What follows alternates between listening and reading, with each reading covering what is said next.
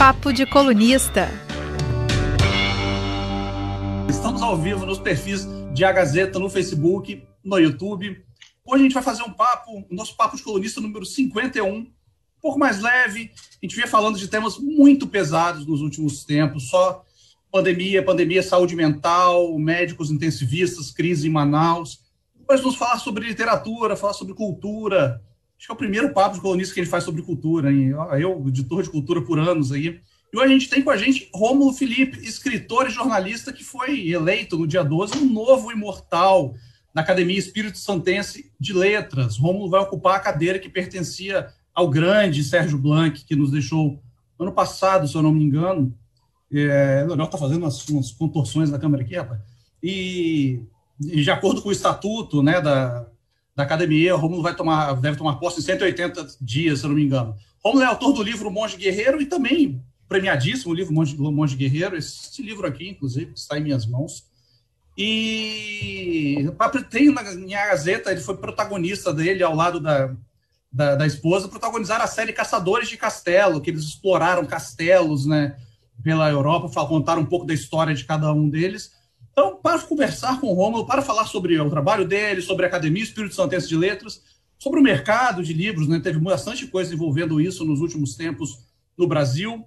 Eu sou Rafael Braz, como o meu nome está indicando aqui embaixo, estão comigo os colunistas da Gazeta, Leonel Ximenes.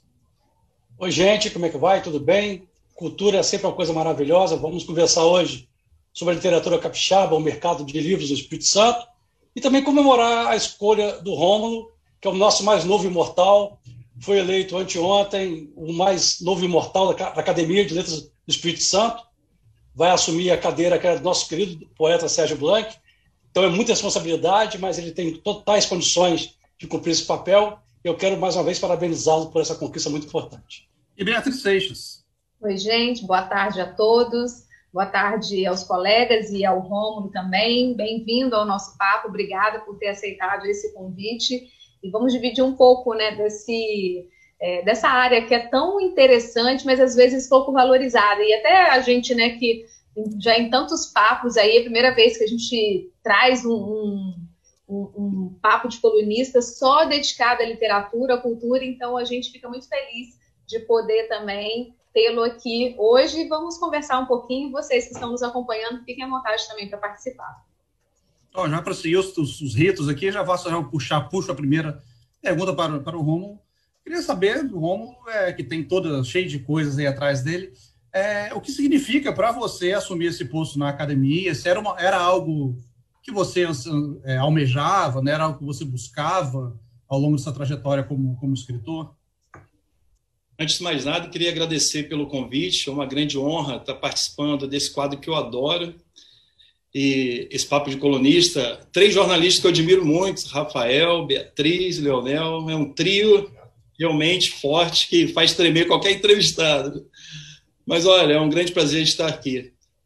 Rafael, realmente, como o Leonel bem colocou, é uma responsabilidade imensa estar ocupando uma cadeira que pertenceu ao nosso poeta mor, da nossa poesia capixaba, o Sérgio Blanc, é, uma alma sensível que aflorava poesia no seu texto. Então, eu sei realmente que sobre meus ombros é, repousa é, muita alegria, mas também muita responsabilidade. Mas é, recebi de coração aberto essa eleição. É, eu almejo lutar muito em prol da nossa literatura, junto com os confrades e confreiras da Academia Espírito Santense de Letras, é, eu acho fundamental isso. A gente, a academia é uma grande corrente, inquebrantável, costumo dizer. Eu sou mais um elo que entra para somar, que a gente possa ir lutar para expandir a nossa literatura, é, ajudar para formarmos uma geração aí de leitores, uma nova geração. O Brasil está precisando muito, vocês sabem muito bem. Perfeito. É, antes de fazer a minha pergunta ao Romulo, eu só queria chamar a atenção para um momento histórico que nós estamos vivendo. A Academia de Letras do Espírito Santo vai fazer 100 anos agora em setembro, né? O centenário é, vai ser comemorado em setembro. É, e isso é muito importante, porque num país onde as coisas são tão efêmeras, né? comemorar 100 anos realmente é, é, é muito importante.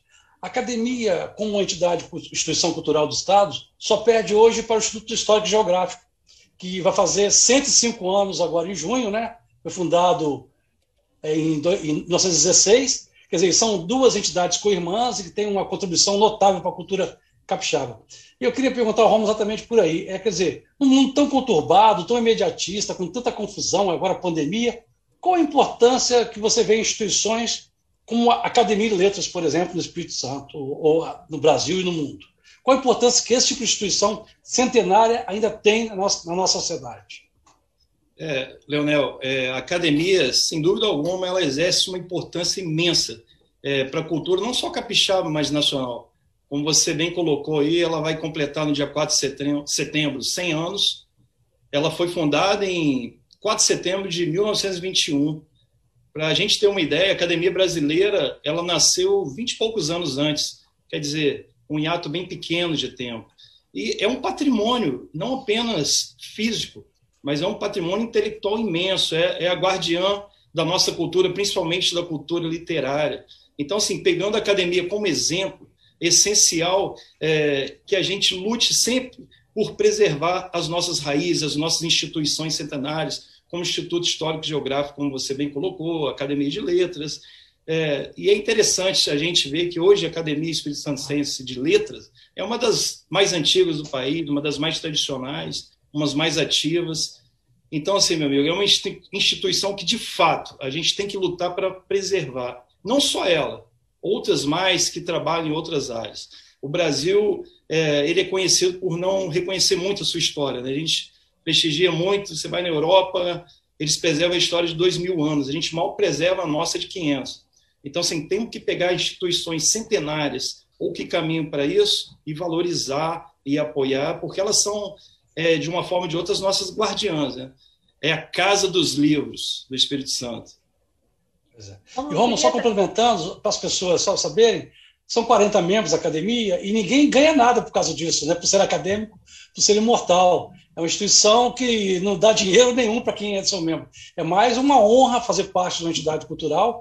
Pelo contrário, muitos contribuem até financeiramente para a manutenção da academia. Né? Então não há nenhuma vantagem pecuniária em ser membro da Academia de Letras. Ou seja, é uma missão de vida, né? uma missão cultural que as pessoas prestam à sociedade. Exatamente, Leonel. É uma missão que a gente carrega com responsabilidade. Quando um escritor se candidata vaga, ele tem que ter a noção de que é, ele vai se dedicar. É uma responsabilidade, é um peso, é um caminho que ele tem que seguir. E já é um caminho que eu já carrego na minha carreira literária, na minha curta carreira, que é esse compromisso é, com a literatura e tudo mais. Então, isso só vem é, coroar aquilo que eu busco, que é contribuir, que é levar a leitura para as pessoas. Você citou a pandemia, o quão o livro é importante nos dias de hoje, nesse período trevoso que a gente vive de pandemia o quanto, depois a gente vai falar de números, que a Beatriz domina muito bem, mas o quanto que o livro hoje é fundamental para que a gente possa sair até psicologicamente desse momento. Até aproveitando esse gancho, Romulo, eu queria te perguntar, assim, você citou a pandemia, né? E a gente tem ouvido muitos artistas, não, não só da literatura, mas de outras artes, é, desabafando que não é, é fácil criar em meio né, a esse cenário tão adverso, né, em que a gente está com sentimentos aí à flor da pele todos os dias. É, como que tem sido no seu caso, né? E você, se eu não me engano, já teve Covid, inclusive, duas vezes, né? Isso, então, isso. você ainda passou por, né, por, essa, por essa doença tão, tão triste, tão perigosa, né? Que surpreende a gente, assim, a todo momento. Como que está sendo o seu processo criativo? Como você tem lidado também né, principalmente do último ano para cá. A sua pergunta é muito interessante e oportuna, Beatriz, porque é, se a gente pegar, eu sou um, um, escritor de ficção, certo? Apesar de amar a história, obviamente. Mas sou um escritor de ficção que busca dados históricos e tem uma liberdade poética na minha escrita.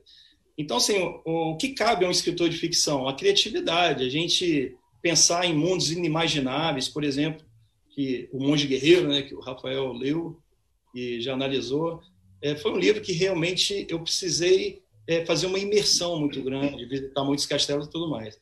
Quando Inclusive, gente... só chamar a atenção de quem está nos acompanhando, ó, atrás do Rômulo tem alguns indicativos do quanto ele gosta mesmo desse tema, né, de castelos, de dá para ver espada, um escudo, tem tem alguns e os, e os faróis marítimos estão ali escondidos, né? Ah, Minha coleção. Farol, o Farol é outro livro também, né? Que fez Lançado pela, pela Novo Conceito, né? Novo Conceito, um romance. Aliás, tem tudo a ver com pandemia, porque é um escritor que está isolado numa ilha. Né? Eu escrevi antes da pandemia.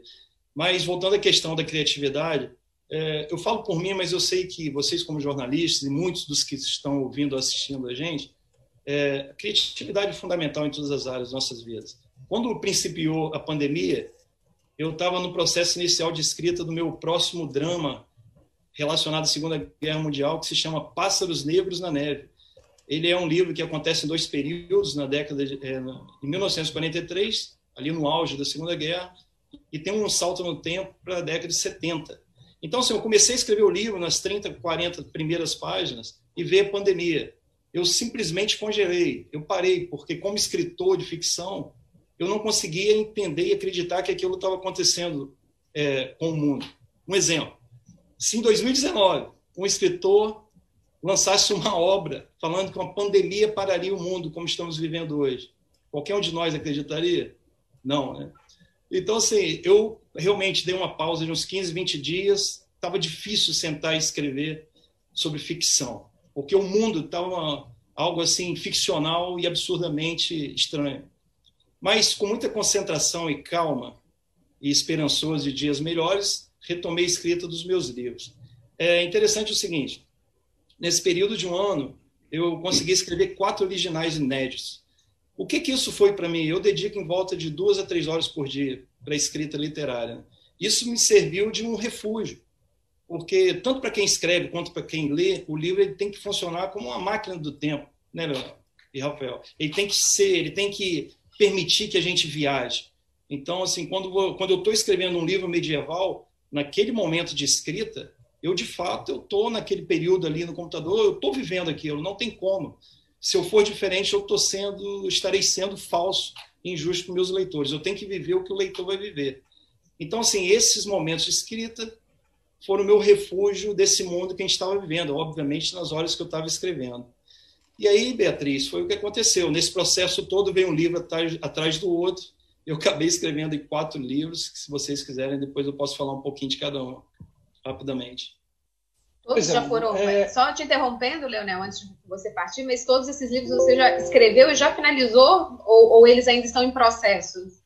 Todos eles estão escritos, em processo final de revisão, a metade, do, são quatro livros, né?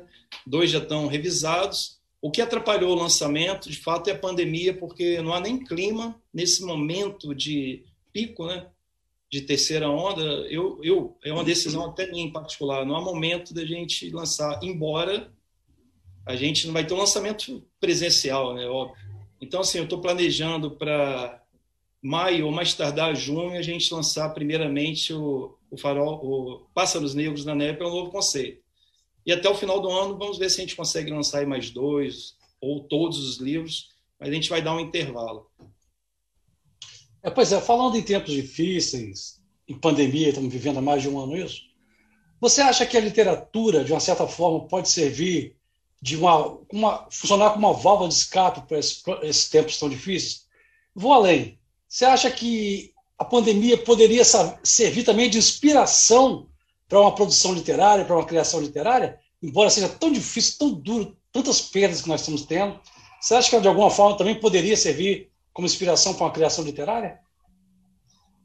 Eu relacionado às questões, Leonel, eu penso assim, a pandemia ela vai ainda servir para muita inspiração literária, cinematográfica, que o Rafael curte para caramba, séries, muita coisa vai ver. A questão que é, historicamente a gente está vivendo isso ainda, né? Então, é desafiador hoje, inclusive, você entrar nessa seara de querer escrever algo relacionado à pandemia. A gente ainda vai ver as consequências, estamos sabendo as questões, as resoluções, vacinas e, e afins. Mas muita coisa vai vir. Eu, particularmente, assim, nos primeiros meses, eu sou um cara que eu tenho mais criatividade do que tempo para escrever. E, obviamente, nos primeiros meses na Itália me chamou muita atenção e hoje a gente vive uma situação muito pior. Cada história né, que a gente vê de uma uma gestante que infelizmente morre, o filho sobrevive. Então, assim, cada história é irreal, mas elas são palpáveis. Mas, assim, aos olhos do escritor, é algo inimaginável, que se você publica, é, ficou pobre, sabe? A realidade é mais dura, ela é mais visceral. Mas muita coisa deve vir e esperemos que sejam visões positivas, né? É, por exemplo, profissionais de saúde, eu tenho muitos na, na família, é, que estão ali na linha de frente, muitos estão de outras áreas também, mas o profissional sobe, sofre muito isso. Eu vi uma entrevista que vocês fizeram no Papo de Colunista com um médico, é, que ele falou que todo dia que ele chega no TI é o pior dia da vida de um paciente. Então, assim, que escritor é capaz de captar essa sensibilidade? Então, espero que o que vier de obra literária e cinematográfica mostre o lado bom, esperançoso e tudo mais. E fechando a questão de o que, que o livro significa nesse momento, Anel, eu acho assim, ele é muito importante. Você, se você dedica uma hora do seu dia à leitura, deixa o celular de lado, o computador, a televisão, é, você pode ter certeza, você está saindo do mundo que a gente está vivendo naquele momento, de uma forma ou de outra. Para isso, vem o grande desafio, que é o quê? Precisamos de silêncio, né? O que é o silêncio? O WhatsApp não tocar, é o telefone, alguém chamar. Então, assim, leitura é isso, é imersão daquele universo. Só para fechar, uma vez eu participei de uma palestra aqui no SESC, uma galera é, jovens, aprendizes, muito interessante. Tinha uns 400, 500 jovens. E eu brinquei com eles porque a biblioteca era do lado do auditório. Eu falei assim, galerinha, tem uma máquina, vou contar um segredo para vocês, tem uma máquina do tempo aqui do lado. Saiu dessa sala, entra nela. Que lá vocês vão viajar para reinos distantes, para outras realidades, vão incorporar outros personagens, vão ser guerreiros, reis, enfim, seja o que for. E é isso, Leonel. A literatura tem esse poder de nos transportar, de, de fazer. É, é lógico, a gente tem que viver a realidade dura, lutar para findarmos todo esse sofrimento, mas também temos que nos permitir momentos felizes, e a literatura permite isso. É, eu admito que eu, eu, li, eu tive muita dificuldade para manter os hábitos de leitura no início da, da pandemia, no ano passado, e aos poucos fui retomando, retomando, li bastante até, e depois, quando deu essa, esse novo pico, baixou o ânimo de novo, a falta de concentração mesmo, né? Mas, enfim, né, só, só um complemento. E os filmes que já fizeram alguns filmes de pandemia até do Sim. nesse período, já, já eu acho até eu acho até errado porque eu acho que a gente, a gente precisa ter um distanciamento ali para fazer para fazer bem, né? A, a, o para falar de algum evento, a gente tem que ter uma, uma noção das consequências, tem que ter noção de tudo isso. Mas o cineasta que fez o filme mais famoso, talvez, dessa pandemia, é o, é o Michael Bay, não é muito conhecido por ter noção, né? Então a gente entende que ele queira fazer o filme em cima da, da, da pandemia mesmo. O filme é horroroso, Songbird está tá em algumas plataformas de, de streaming, é bem ruim. Mas voltando ao nosso papo, é, você já trabalha de home office há, há, algum tempo, né? Você já escreve em casa mesmo. Isso. É, desde os primeiros meses de pandemia, a escrita literária eu sempre fiz em casa, né? Eu sou um cara que acorda cedo, então, para aproveitar melhor o meu tempo e não atrapalhar o trabalho como jornalista, Sempre acordei cedinho, seis da manhã, você tem aquele silêncio do qual eu falei, nada te perturbando ali. Rafael vai acordar seis, não. Sabe, sabe quando, quando também tem silêncio e ninguém te perturba? De madrugada. Olha só. Ó, meu amigo, dez da noite, normalmente. Já estou fechando os olhos, dez da noite. Mas esse é o meu horário sagrado de escrever, de seis da manhã até as oito e meia. Mas assim, eu sou Mas a, cara... a escrita literária, né? Você é, você é, você é editor da revista a revista Caminhões, né? Caminhões, isso. A escrita literária eu escrevo sob demanda. Eu costumo dizer o seguinte: eu faço toda a pesquisa, então assim, eu posso ficar um, dois meses sem escrever é, necessariamente um livro, né? Posso fazer outros textos literários. Mas quando eu pego, eu já me programo. Bom, tenho dois, três meses, quatro meses para escrever esse projeto. E aí vai de segunda a segunda, meu. E a esposa acorda, vem me dar um beijo e ela me tira do universo que eu tô ali, eu volto. Às vezes eu levo um susto, ela até ri, mas é porque eu realmente mergulho na obra. Eu ia falar até para você dar uma dica para a gente trabalhar de home office, tem muita gente sofrendo aí, mas eu acho que é questão de disciplina mesmo, né? Como você falou, Sim. criar uma rotina aí, acordar cedo, no seu caso. É. Eu acho que o tempo, vocês sabem melhor do que eu, o tempo a gente faz acontecer, né? Eu certamente não teria um horário disponível, me sentiria até é, não muito feliz em trabalhar durante o dia, no expediente mesmo que eu utilizo para o jornalismo. Então, assim, eu sempre coloquei esse horário matinal para escrever, mas cada um tem que é, fazer a sua realidade, né, Rafael? Eu acho assim, eu já ouvi caminhoneiro, o cara magro fisicamente, eu conheço muitos transportadores, né? E a maioria do caminhoneiro está com um pouquinho de sobrepeso, é uma vida ali, o cara dirigindo 12 horas por dia sentado. Eu já vi caminhoneiro que o cara é, é, ele é corredor de maratona. Ele simplesmente coloca o tênis no caminhão dele e tal, no fim do dia bota o tênis e vai correr. Então, assim, é só um exemplo. Eu acho que não tem desculpa para aquilo que a gente quer, né? Mas eu tenho algumas desculpas, tá? Por exemplo, tá faltando tempo para malhar. Bem que agora a pandemia não dá, né? Mas para correr, enfim. E só complementando aqui, você tem. O Monge foi lançado na Itália e nos Estados Unidos, né? Então, tem mais alguma tradução dele? O Monge Guerreiro, só fazendo um resumo, eu lancei a primeira edição, ela teve um patrocínio de uma empresa, a Iveco, a montadora. É, foi uma edição independente, foi uma edição muito bonita, inclusive, foi a primeira. Foram só dois mil exemplares, e ela fez muito sucesso, vendeu muito, a crítica literária curtiu, e aproveitando a deixa, ela ganhou um prêmio de melhor livro de fantasia nacional em 2017, se não me engano.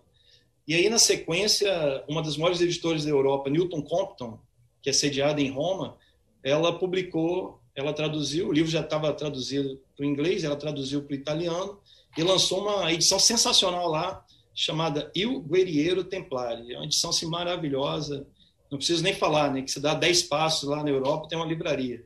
Então, todas as vezes que lá estive, foi lindo ver o meu livro, ele teve uma vendagem muito boa. E a edição em inglês foi a Warren Monk, que também foi edição é, um pouco mais limitada tiragem, mas que fez muito sucesso. O livro tinha muitos planos para ser traduzido em espanhol, francês, em conversações com várias editoras, mas a pandemia congelou tudo. A gente vai até chegar nessa questão aí, né? Pandemia e mercado livreiro. Mas o, essa, essa realidade que você tem no seu trabalho, você conquistou, não é a realidade do, do, do autor, né? Autor capixaba, não só capixaba, acho que o autor independente no, em, em, todo o Brasil, né? Em Vitória a gente não tem nem secretário de cultura direito, por exemplo. E eu acho que a literatura e a cultura, essas acho que elas são deixadas um pouco de lado pela administração pública, o que pode ser feito por essa administração pública, e aí não, não, falo, em, não falo em escala é, municipal, é, estadual, nacional, né? para fomentar esses novos escritores, para fomentar novos surgimentos de até porque parar com essa coisa de que escritor é livro coisa velho, quem escreve é velho, tudo isso. Quando tem muito novo talento que realmente às vezes não tem a plataforma de lançamento, não tem as condições de, de lançar um livro. O que, que você acha que pode ser feito em essas, essas escalas é, da administração pública para gerar novos escritores?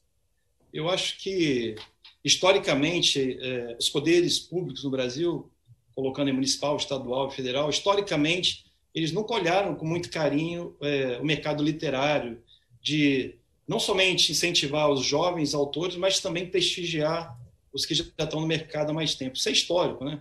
E trazendo para a nossa realidade, realmente, o Espírito Santo tem um quadro ainda pior. Mas a gente tem boas iniciativas, como, por exemplo, a Bienal Rubem Braga, em Cachoeiro. É um trabalho fenomenal, que você Ano passado ela foi adiada por conta da pandemia. Da qual participaríamos, só... né? Nós dois, inclusive. Exatamente, nós dois faríamos uma mesa espetacular lá de fantasia. Mas o que acontece?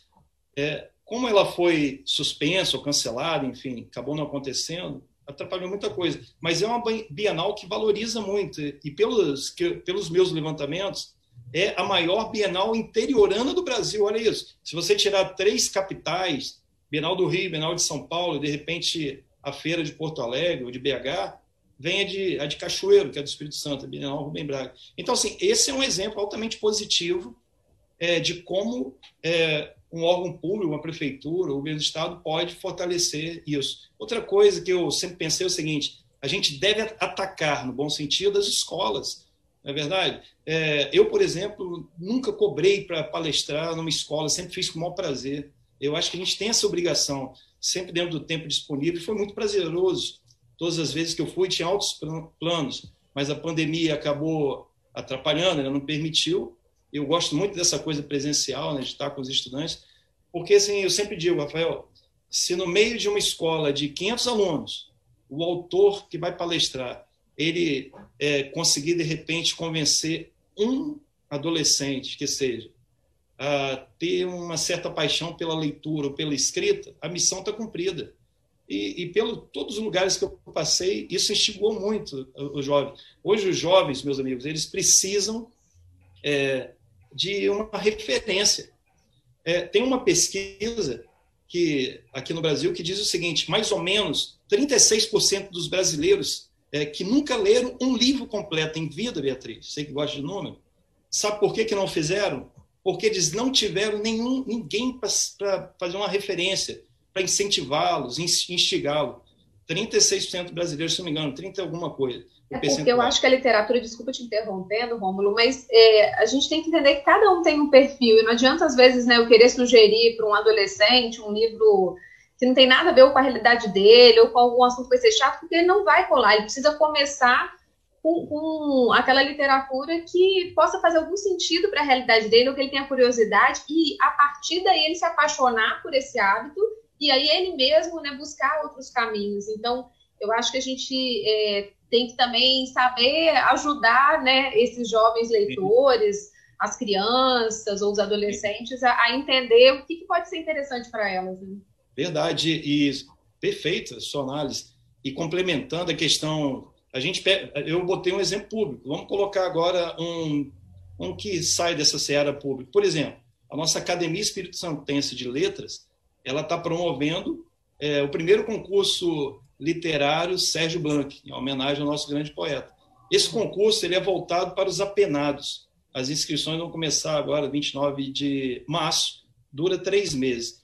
Ele, ele, esse concurso é todo dedicado ao sistema carcerário capixaba, né? tem que ter umas regras, os, tem que estar estudando, enfim, participando desse processo educativo é, nas penitenciárias. Mas, por exemplo, esse é um exemplo muito simples de como a gente pode é, incrementar, que você não precisa fazer todo o esforço do mundo. Ninguém está falando aqui, olha, governo do Estado, um exemplo, municipal. Vocês precisam é, investir milhões para incentivar, não por criatividade, por muito menos, é, com audácia e principalmente com querência, um termo tão poético, a gente faz o que quiser, a gente abre caminho. E só para fechar, sem mais delongas, é, muitos jovens, eles precisam disso, uma luzinha, porque uma palestra literária não é só isso, é uma palestra de vida, que a gente mostra o nosso exemplo. Eu, modestamente, tenho eu, é, toda a dificuldade que eu tive na infância, a luta, enfim, para conquistar e hoje, graças a Deus, os meus confrades e confreiras, me tornei um membro da academia. Então, a gente tem que acreditar e tem que mostrar esses exemplos para ele. Livro abre portas, sem dúvida. A gente está falando aqui de iniciativas que podem ajudar impulsionar a leitura, mas ao mesmo tempo a gente teve nos últimos dias é, uma, uma, notícia que vem deixando né, a, o segmento literário, as gráficas, todo, todo, todo os artistas, né, todos que estão envolvidos, e os leitores principalmente, né, que estão envolvidos é, e que são apaixonados pela, pela leitura, que, que foi um documento né, do governo federal que, que era uma espécie de um tirar-dúvidas sobre, a, sobre a reforma tributária. E aí, em uma dessas perguntas e respostas, vinha dizendo que o livro que hoje é, é isento né, de, de imposto, que ele poderia é, ser cobrado, ter uma taxação de 12%. E aí isso né, gerou uma, uma insatisfação, uma revolta mesmo entre, entre muitas pessoas e segmentos. E aí, o, o, no próprio documento, a justificativa do governo federal é que só rico, né, praticamente, lê, tem acesso ao livro, consome livro, então que tudo bem a gente é, taxar porque não vai impactar a parcela mais pobre da população. Eu queria te perguntar, né, como que você entende essa justificativa dada pelo governo federal é, em relação a que o interesse né, pela leitura é, fosse exclusivo ou o consumo, pelo menos, né, fosse é, quase exclusivo de, de quem tem mais condições financeiras, é, e o quanto, se essa decisão for para frente, é algo que ainda, né, claro, assim como toda reforma tributária ainda tem que passar pelo, pelo Congresso, mas se isso for para frente, o quanto isso pode prejudicar né, a, a nossa literatura, pode o desenvolvimento de, de jovens, de pessoas brasileiros né, junto à literatura, pode torná-la ainda mais elitista? Eu, é, sem dúvida alguma, um grande equívoco do governo. Eu, como autor, eu quero acreditar que não vai passar, o governo, o próprio governo vai desistir, porque é uma ideia errônea, é um tiro no pé da nossa cultura. É o contrário, a gente tem que incentivar e não taxar os livros. Então, assim, eu quero crer piamente que o governo vai desistir disso. Não vai passar pelo Congresso, o próprio governo vai desistir, porque é um erro quanto mais. É, por exemplo, quando você bem colocou que o ministro da Economia disse que o livro é voltado, é mais consumido para ricos, já se provou que é verdade, porque é, as pesquisas mostram 56% dos consumidores que compraram livros no ano passado no Brasil, eles são é, eles recebem salário, é, uma, uma renda familiar até quatro salários mínimos. Então a gente está falando aí das classes B e C, ou perdão, C e D. Não estamos falando classe A e B. Então, assim, é um equívoco. Hoje, graças a Deus, é, a nossa população hoje no Brasil foi mais de 75% de pessoas nessa faixa, nessa renda, né, de até 4, 5 salários mínimos. Desses 75%, 56% é responsável pelo consumo de livros impressos no Brasil. Então, essa, talvez esse número, quero crer, eu sou um cara esperançoso, é, esse número vai fazer o governo repensar isso daí. É o que eu quero acreditar. É um erro que, assim, eu não busco o adjetivo para colocar, o equívoco. Eu acho assim, quando a gente faz um, uma busca geral, eu sempre defendi isso, o Brasil, é, culturalmente, ele é um mercado imenso para livros. A gente precisa nem dizer, você trabalha com economia, 200 milhões de habitantes. No ano passado, a gente vendeu, em plena pandemia, 50 milhões de livros. Isso é aquela média, é, média histórica do Brasil de é, um brasileiro, é, perdão, quatro brasileiros para cada livro. Muito baixo, né? Então, aí se você falar, Romulo, isso é, é triste, você vê isso? Não, eu vejo potencial onde muitos veem escuridão. É, se a gente trabalhar numa política de incentivo ao livro, quem sabe a gente tem mercado para é, 500 milhões de livros, dobrar isso daí, um bilhão de livros, nós temos, mas para isso o livro tem que ser barato. É, eu sempre falo o seguinte, Beatriz, quando a gente pega os exemplos lá fora, é, nos países nórdicos, a média é de 10 livros para cada habitante. A gente vem para a América do Sul, a gente tem é, Chile e Argentina, uma média aí de 6 livros por habitante. O Brasil mal chega a um livro por um habitante, quando você pega no contexto geral.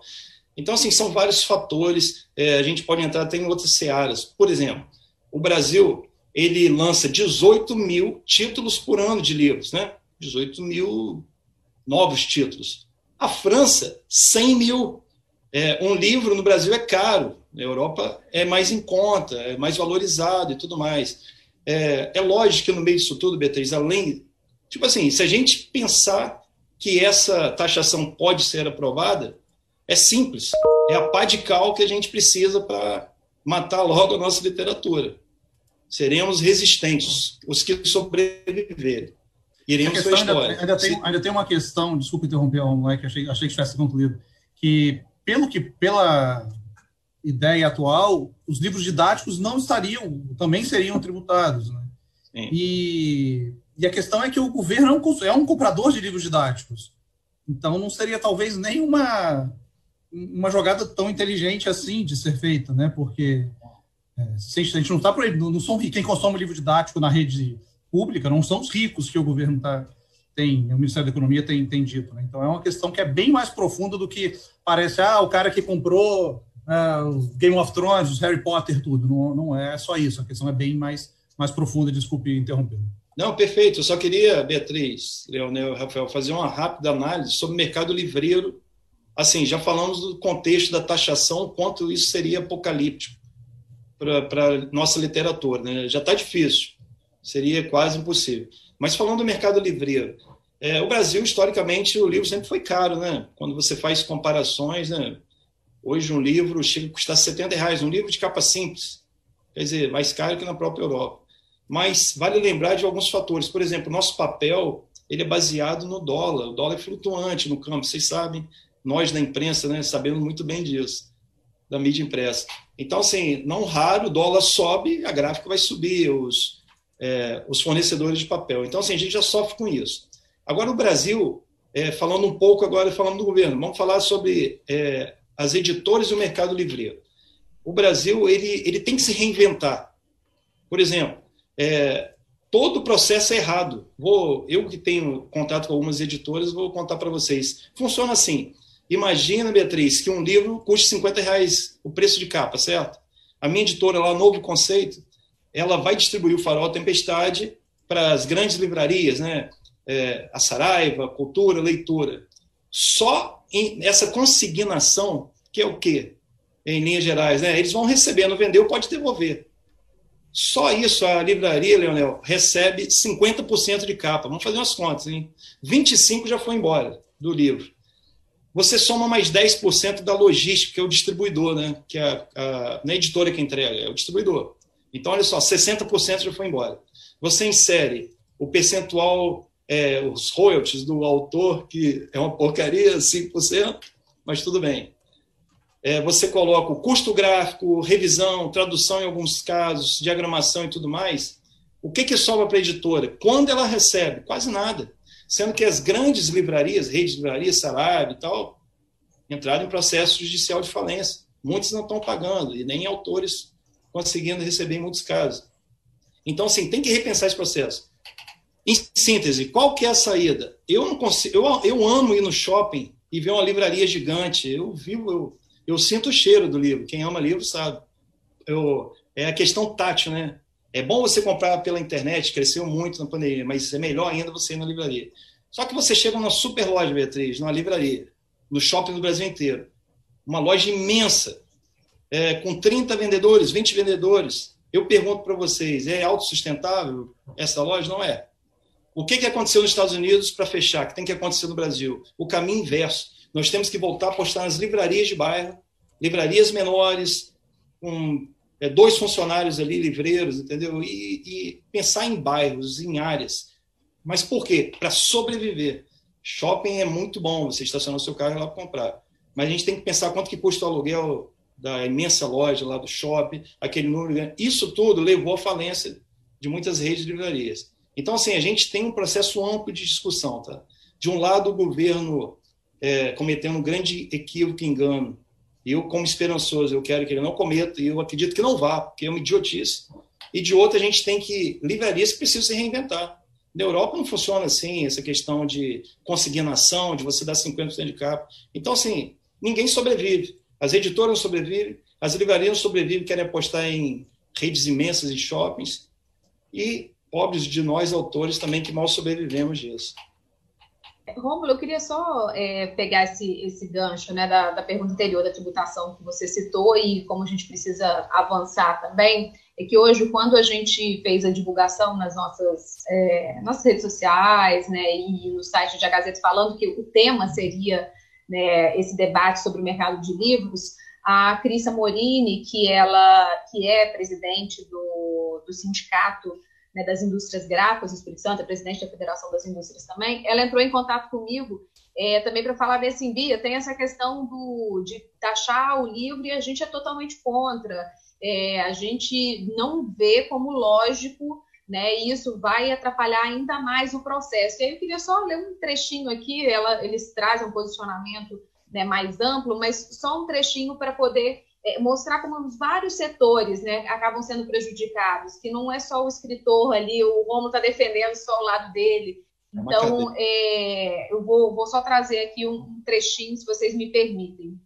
Um minuto só, deixa eu achar aqui que nesse. É, Entendemos que o aumento do preço dos livros, além de não resolver a questão tributária, vai dificultar ainda mais o acesso à ferramenta mais barata e eficiente de difusão de conhecimento e do crescimento intelectual amplo e igualitário da nação. Tributar os livros prejudica toda uma cadeia produtiva que conta com gráficas, editoras, distribuidoras, autores e principalmente os leitores.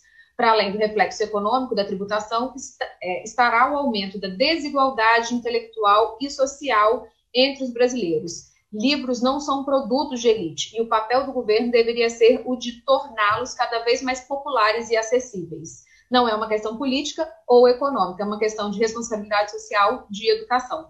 Então, assim, né, é, reforçando o que a gente já falou, que o Rômulo aqui trouxe, então a importância da gente debater esse tema e também trazer outras soluções, como a que o Rômulo acabou de citar. A Cristine Samorini é uma amiga, conheço ela há muito tempo, é uma batalhadora, e ela está perfeita na análise dela. Eu só queria complementar uma coisa, esse número é interessante. Não sei se vocês sabiam, mas em 2007 o Brasil tinha 72 mil livrarias. Dez anos depois, portanto, 2017, a gente caiu para 52 mil livrarias. esse número me parece que ainda não foi atualizado, mas se eu fosse chutar, eu diria que com certeza a gente está na casa hoje aí de é, positivamente 40 mil livrarias. Já pensou, Beatriz? É uma perda, né? Um país sem livrarias é um país inculto. Então, assim, a gente tem que estimular também abertura de novas livrarias, mesmo fazendo esse caminho inverso, que é de abrir livrarias em bairros, que é muito importante. E vamos lutar aí para que não passe né, esse projeto de taxação, porque seria uma tragédia. Mas sou esperançoso, não vai passar. Ô, Romulo, vou fazer aqui dois comentários de nossos internautas que estão acompanhando essa live. É, Talismar Gonçalves diz o seguinte: é, ele quer dizer que no, é, o mercado de livros não deve ser só uma questão de, mercado, mas também há de se pensar uma política de acesso e estímulo à leitura. Então, isso aí cabe ao Estado, né? Estado entendido como governo federal, a União, os estados os municípios, ou seja, o poder público tem que criar políticas de incentivo e de estímulo à leitura. Né? Isso é fundamental num país é tão desigual como o Brasil. A Tereza Maria, ela diz uma, coisa que serve para muita gente aqui. Eu conheço assalariados que compram livros sem olhar preço. É, isso depende de cada prioridade e valor de cada pessoa, né? É, é, né? O livro, para mim, é um bem incomensurável é a coisa que eu mais gosto. Então, realmente, eu, o preço para mim não é um fator fundamental, mas infelizmente não é a realidade para a grande maioria do povo brasileiro. Então, isso tem que ser observado. Tem que se criar políticas, mecanismos de acesso ao livro. E não fazer igual o ministro da Economia, Paulo Guedes, esse liberal de Araque, que quer aumentar impostos sobre livros. Quer dizer, que liberal é esse que quer impedir que a cultura, o conhecimento se dissemine? Né? É uma questão para todos nós é, pensarmos, né? É um absurdo. Agora, entrando na minha pergunta, Romo, é, muitos escritores capixabas de muito boa qualidade reclamam da dificuldade de editar livros, né, de ter seus livros publicados. É, consegue aqui no Espírito Santo com muita dificuldade, mas não tem acesso, pouquíssimos têm acesso ao mercado, por exemplo, mercado nacional. São muito poucos, dá para contar nos dedos.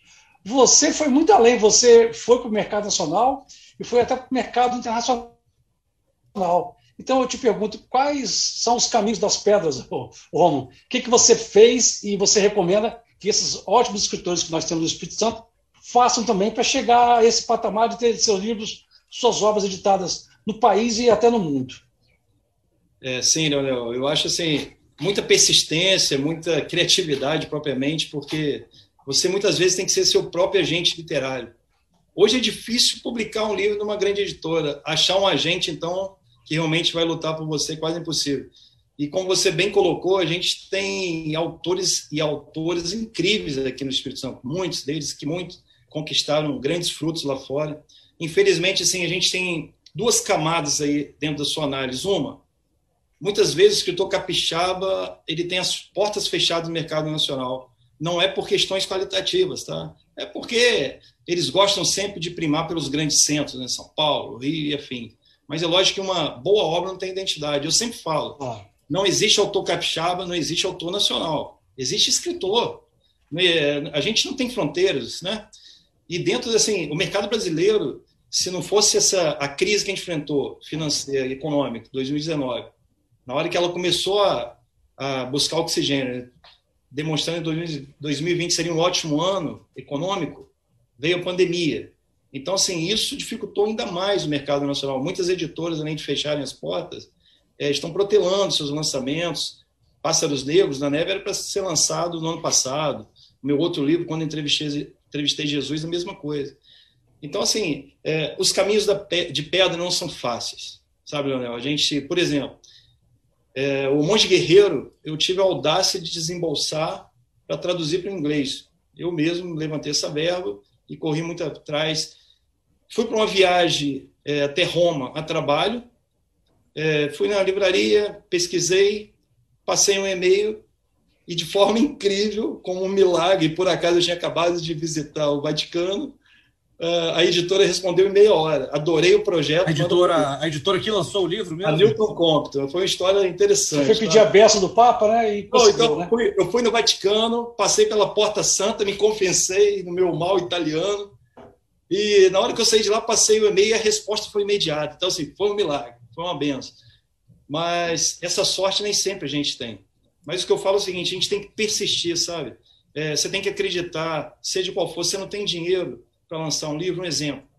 É um iniciante, mas é, ele pega 100 familiares e fala assim: olha, eu preciso lançar esse livro, o custo da gráfica é 50 reais cada livro.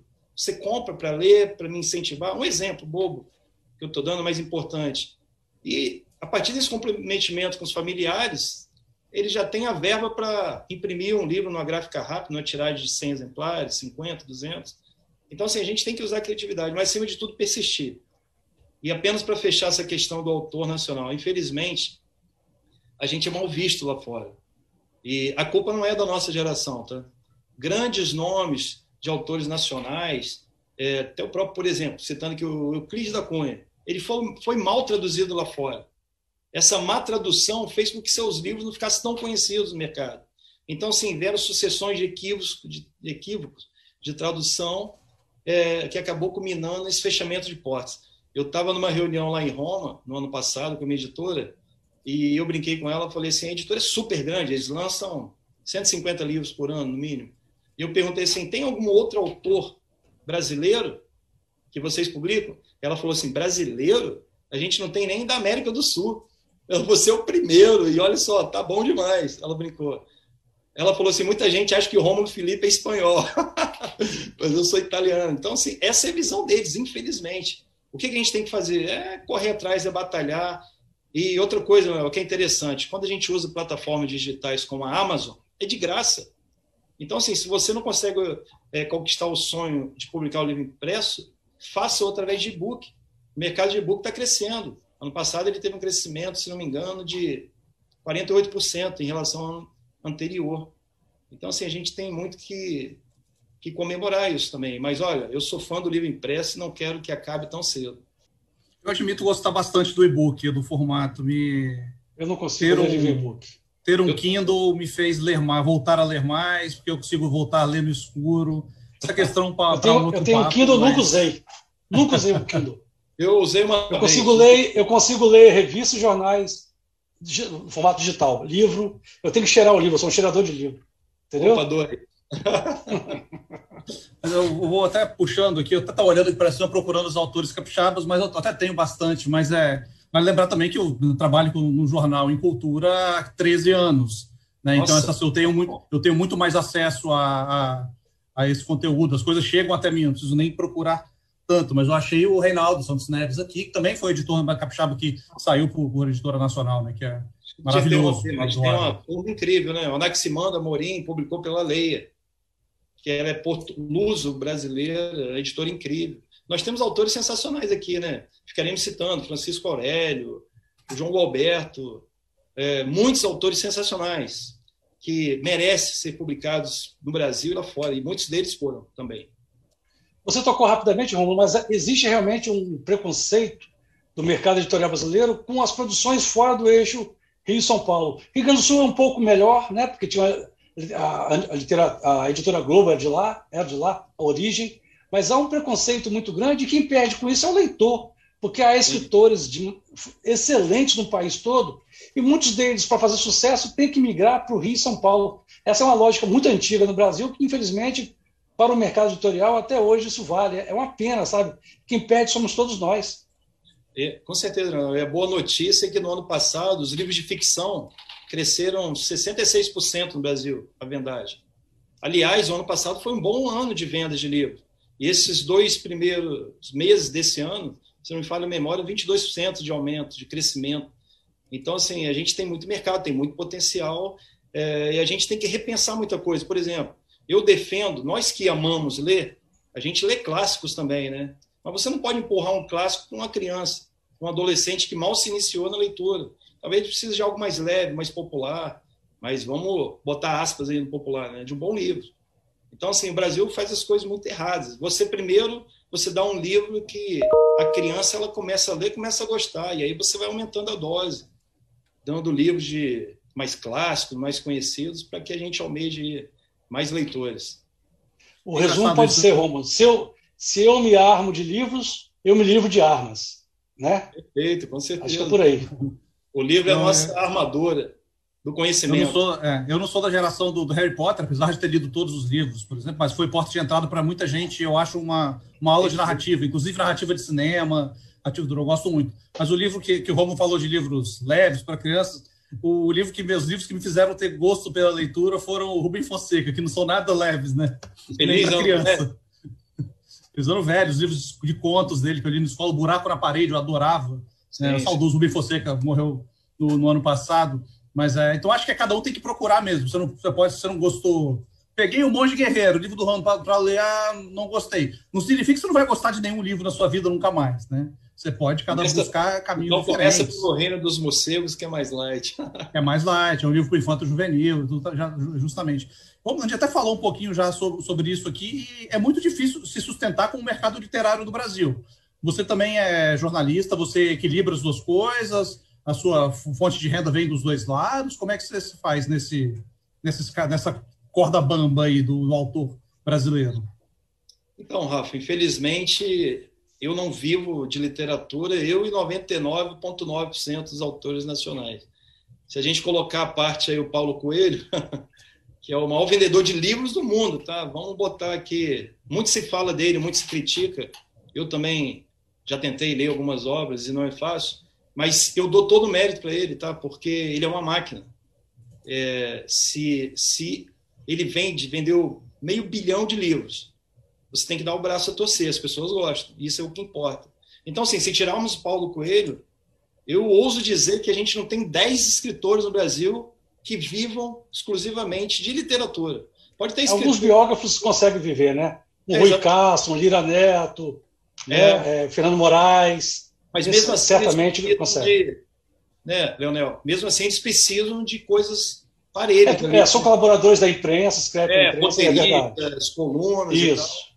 Mas assim, o que eu penso é o seguinte: a minha vida literária, se ela pelo menos sustenta é, os meus gastos literários, que eles existem, né? É, essa roda gira, no momento já está ótimo. É, eu sei que dos meus quatro livros, talvez eu vou ter que arriscar aí uma ou duas edições de minha conta, porque a minha editora aqui no Brasil, o Novo Conceito, tem a Cavaleiro Negro também, elas, por exemplo, não abrangem dois dos livros que eu escrevi, que é Quando Entrevistei Jesus, uma jornada que eu fiz na Terra Santa, com um olhar jornalístico bem legal, uma revisão do Testamento. Eu sou bem plural, tá? eclético nos meus livros, estou aprendendo. É, é, o viés jornalístico. E o infantil, né? Mundos Incríveis Além do Nosso. Esses dois eu não tenho editor, então, se preciso for, não vou pensar duas vezes, vou bancar a impressão deles, porque um livro só ganha vida depois que ele é publicado. Agora os personagens estão dormindo. Rômulo, é, você já falou aqui que tem preferência, assim como o Leonel, pelo livro físico, né? É, mas a gente vê também que o digital ele vem ganhando mais espaço e, e muita gente, né, é, hoje prefere ficar só com o digital. É, como que você, assim, no seu meio também, dos outros escritores e, e do consumo de, de, leitores, você recebe também? Quanto você acha que a gente ainda vai demorar muito para ficar só no digital? É, ou tem vida longa, o físico? Como, como que você vê esse mercado também que tem mudado também muito nessa área? Verdade. É, eu acho que sim, o mercado digital no Brasil é o futuro ainda não é o presente. A gente está engateando, mas está num processo assim tímido ainda. Ano passado, como eu disse, a gente teve um crescimento, acho que de 60% na compra de e-books no período pandêmico. O bom do digital é imediatismo, né? Você compra o livro, você precisa esperar aí uns 15, 20 dias para receber. Agora já é realidade nos Estados Unidos, que é o maior mercado livreiro do mundo. Entretanto, lá se lá é, o e-book disparou, mas chegou no ponto que o livro impresso ele voltou tem uma magia no livro impresso, né? Então eu jamais ousarei dizer que o livro impresso vai deixar de existir. A gente ama, né? Ter nossos livros aí, né? Aí atrás das nossas prateleiras. É o meu maior patrimônio. É verdade, mas eu reconheço que é igual meu amigo Miguel Bassini, aqui, é grande parceiro da Gazeta. Ele sempre me fala, Rom, o meu, é, é, os meus e-books eu levo para qualquer lugar meu Kindle. Então, assim, eu tenho ali 5 mil livros. É muita facilidade. Mas eu falo para vocês, quem, quem gosta de ler, lê também através do livro eletrônico, mas necessita de ler ler de impresso, livros impressos. Então, Beatriz, o futuro ele vai crescer muito. Vamos crescer. Agora, só uma análise interessante. As editoras não atentaram para uma coisa. O que, que adianta você vender um livro impresso a 60 reais e a versão dele de e-book custar 40, meu povo? Qual é o custo que a editora está tendo? Se você falar assim, ó, vamos manter esse preço por dois meses para não atrapalhar as vendas, ótimo, concordo. Agora chega num ponto que você tem que botar o livro a 10 reais, o e-book. Não é verdade? Tem que botar 10 reais para que possa vender muito. Então, isso acontece lá fora. Aqui não perceberam essa necessidade ainda, que o e-book ele tem um custo muito baixo para editor e tudo mais. Então, assim, ele tem que ser mais acessível. A partir dessa acessibilidade, o mercado de livros eletrônicos vai crescer aqui no Brasil, com certeza. Eu, eu, tenho a teoria, eu defendo ainda que eu acho que não sei nem se existe alguém que defende também. Provavelmente sim, né? Claro que eu não seria o criador disso. Eu acho que quando você compra um livro, beleza, peguei aqui, ó, Telegraph Avenue do Michael Chabon. Eu poderia, eu comprei esse livro, eu poderia ter o direito a baixá-lo eletronicamente e ler no meu Kindle. É, é, eu, já, eu, paguei pelo trabalho, pelo, pelo, pelo, pelo, pelo trabalho do, do autor, pelo trabalho da editora. Eu poderia ter o direito de acessá-lo do Kindle. Às vezes, começar uma leitura, um é um livro grande, por exemplo, não é nem o maior, podia ter pego Graça Infinita ali, que é, é um trambolho real. Mas é, é, um livro de mais de mil páginas. Não é um livro que eu consigo carregar para todos os lugares. Não é um livro confortável de ler deitado, por exemplo. Então, é, é essa... Fortalece os... Mídia, né? Interplataforma. Ô, Bryce, você não está sozinho nessa, nessa, nessa sua reivindicação, não, tá? Eu já mandei para a Amazon essa reivindicação formalmente escrevi, eles, têm uma, eles atendem muito bem o, o, consumidor, né? Vamos aqui reconhecer isso. Eu falei, poxa, a pessoa que compra é, um livro impresso devia ter acesso ao livro digital. A condição é essa. O, o livro digital será gratuito se você comprar o livro impresso. Eles falaram que é uma sugestão que eles iam analisar até hoje, mas não, ainda não. Tem uns dois ou três anos que eu pedi, eu fiz essa sugestão, de uma maneira formal, eu entrei no site deles e, e falei com eles. Mas ainda, infelizmente, não, isso não foi adotado eu acredito que isso seja uma decisão da editora, tá? Porque é bem capaz. Ela, exatamente, ela que é, detém o direito, então, assim, ela tem que pegar a plataforma e determinar, né? Assim, o meu comprador do livro físico ele tem direito ao eletrônico. Mas, enfim, vamos, é, são os aprendizados do mercado brasileiro, eles vão ter que entender isso com o tempo. Perfeito. Nós vamos caminhando para o encerramento, Romo. Eu queria saber o seguinte, você. É, quem você considera o melhor escritor capixaba da atualidade e por quê? Quem é o seu preferido? Em quem você se espelha? Pode Os muitos que existem. Desse que você perguntou do melhor escritor capixaba, pode ser em memória? Não, eu gostaria de saber os, os atuais. Estou nativo ainda. Se, tá Pode falar, Depois eu falo em memória. o passado, ah, né? Em memória dois, o atual. Vamos, vamos, vamos, vamos conceder, pode ser os dois. Vamos, vamos sim. Então, eu morava cinco, eu fui criado, em, eu nasci em Cachoeiro, cachoeirense, né, bairrista, mas estou radicado em Vitória já há um bom tempo. Mas eu fui criado a cinco minutos da casa dos Braga, né, 25 de março. Então, assim, o Rubem Braga exerceu uma influência fenomenal na minha vida, em todos os sentidos.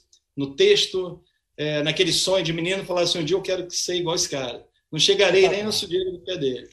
Mas, assim, eu quero viver de escrita, era o meu sonho, quando eu, eu lia nossa, me inspirou muita coisa o Rubem Braga. Então, assim, influência total, apesar de que, pô, Romulo, você escreve às vezes fantasia medieval, Rubem Braga sua influência? Sim, eu gosto de vários autores internacionais, Humberto Eco, dentre outros. Porém, o Rubem Braga, mais o Manuel Bandeira, o grande bardo, foi minha grande referência literária. E assim, eu hoje, eu para falar de autor capixaba, seria impossível indicar qual é o melhor, mas a gente tem autores fenomenais na, na própria academia. Né? Você pegar o Francisco Aurélio, que é o nosso grande é, guardião da história capixaba, o João Gualberto, o Anaximandro Morim, é, José Roberto Santos Neves, entre outros. A gente tem uma turma assim que seria pecaminoso eu apontar um. A galera que é muito boa, escreve muito bem. Os irmãos Luiz Guilherme, Reinaldo. Exatamente. Ah, toma. E não estão na academia porque não é. querem. Está Abreu, está Abreu. Não, sim, muitos que não estão. Pô, o Carrier, né, nosso saudoso aí que nos deixou agora, tinha um texto fenomenal também. É, certeza a cadeira dele estaria lá. É, entre muitos outros. Agora eu queria falar só um pouquinho da, da jovem geração, tá? É, de fantasia, por exemplo, que o Espírito Santo, pouca gente sabe. O mercado de fantasia no Brasil está crescendo muito.